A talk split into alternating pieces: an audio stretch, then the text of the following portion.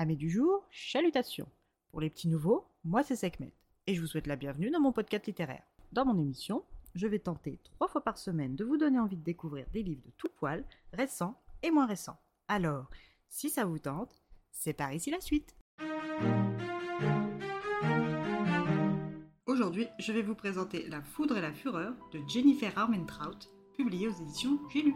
Dans cette suite plus ou moins directe de la trilogie de The Dark Element, nous allons rencontrer Trinity Lynn Marrow, jeune femme de 18 ans au teint mat d'un mètre 73 à la longue chevelure brune presque noire et aux yeux marrons.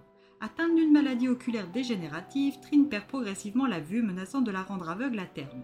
Mais cet handicap n'empêche pas Trinity de s'entraîner d'arrache-pied au combat au corps à corps et au lancer de lame. Car Trinity est une demi-humaine qui vit dans une communauté de gardiens. Les gardiens sont des gargouilles en charge de la protection des humains contre les démons, si vous vous demandez. Trinity est spéciale à bien des égards, mais son lignage fait d'elle un être unique mais aussi vulnérable.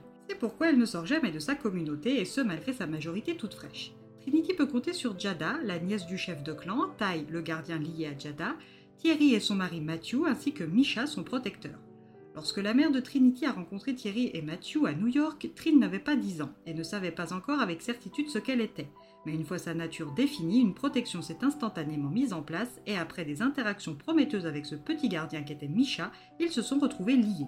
Si Trin meurt, Misha aussi, même si l'inverse n'est pas vrai. Cela fait maintenant plus de 10 ans que les deux amis sont liés et leur amitié est solide, mais comme toute amitié basée sur une obligation primaire, elle comporte des points de friction et de tension. Et la liberté de mouvement et d'action en est une. Misha et Trin sont tiraillés entre leurs devoirs et leurs envies. Trinity, qui est d'un tempérament aventureux et risque tout, rejoint sans prévenir Misha, un des gardiens, pour regarder un film en tête-à-tête. Un canapé, une télé, une ambiance tamisée, et une chose en entraînant une autre, ils commencent à s'embrasser. Trin apprécie Clay, mais pas au point de vouloir aller trop loin avec lui sur ce dit canapé. Alors, quand celui-ci s'enhardit et commence à devenir trop tactile, Trinity lui demande de s'arrêter. Clay n'est pas de cet avis et continue obligeant Trinity à se défendre. Et comme elle n'est qu'à demi-humaine, lorsque son autre moitié se réveille, elle est tout à fait capable de maîtriser un gardien seul. Clé va la prendre à ses dépens en passant à travers la fenêtre de son salon pour aller rouler en boule dans un buisson plus loin. Non, c'est non.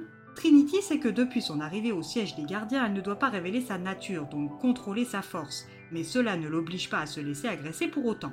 Quand avec Misha ils en parlent à Thierry, ce dernier sanctionne Clay sévèrement, laissant un goût amer à celui-ci. Quelques jours à peine après cet incident, une délégation de trois gardiens de Washington DC arrive pour demander de l'aide. Dans leur ville, un être tue sans distinction des démons et des gardiens, et le nombre de gardiens à DC est insuffisant pour traquer, débusquer et éliminer la menace. Thierry les invite sans option de refus à rester pour la semaine. Cette conversation privée entre Thierry, Matthew, Nikolai, le nouveau chef de clan de DC, Dez et Zane, a bien évidemment été espionnée par Trinity.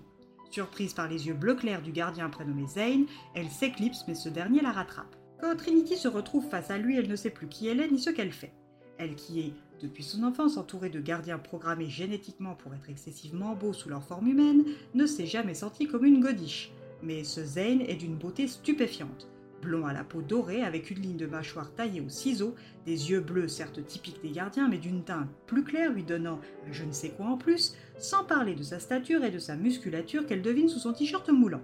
Misha est grand et sous sa vraie forme, il est impressionnant, mais elle sait que Zane doit l'être encore plus, et elle ne peut, même si ça l'agace, le nier, il la fascine et l'attire. La première rencontre est quelque peu musclée entre les deux et un courant électrique est palpable, mais l'arrivée de son ami et protecteur stoppe tout. Misha prévient Trin de ne pas s'approcher de Zane, mais Trinity n'en fait toujours qu'à sa tête, et ce n'est pas maintenant qu'elle va changer. Durant les quelques jours où la délégation de DC est là, est aussi synonyme de mouvement et c'est Trin qui va en faire les frais. Et oui, Clay, toujours très énervée contre Trinity, décide de l'agresser, mais cette dernière se défend et le tue. Mais dans ce combat inégal, elle est blessée. Zane l'a senti et c'est lui qui la retrouve. Son sang a un goût de crème glacée pour Zane et doit être impérativement nettoyé au plus vite au risque d'attirer de gros ennuis à la communauté tout entière. Zane est inquiet et sait qu'elle et les autres ne lui ont pas tout dit à propos de cette humaine vivant au sein d'une communauté de gardiens. Qui est-elle vraiment? Que signifie cette odeur? Pourquoi est-elle si entraînée? Et pourquoi a-t-il le sentiment profond de la connaître depuis toujours? Les choses ne sont pas ce qu'elles paraissent être, alors saurez-vous les distinguer?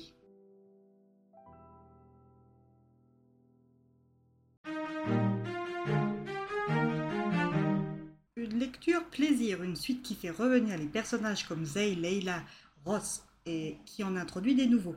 Une lecture qui peut bien évidemment se faire sans avoir préalablement lu la trilogie de The Dark Element, mais qui est encore plus addictive quand elle y fait suite. Donc que vous ayez ou non lu The Dark Element, je vous recommande ce livre, mais vous encourage vivement à lire d'abord la trilogie originelle. Je dis ça, je dis rien.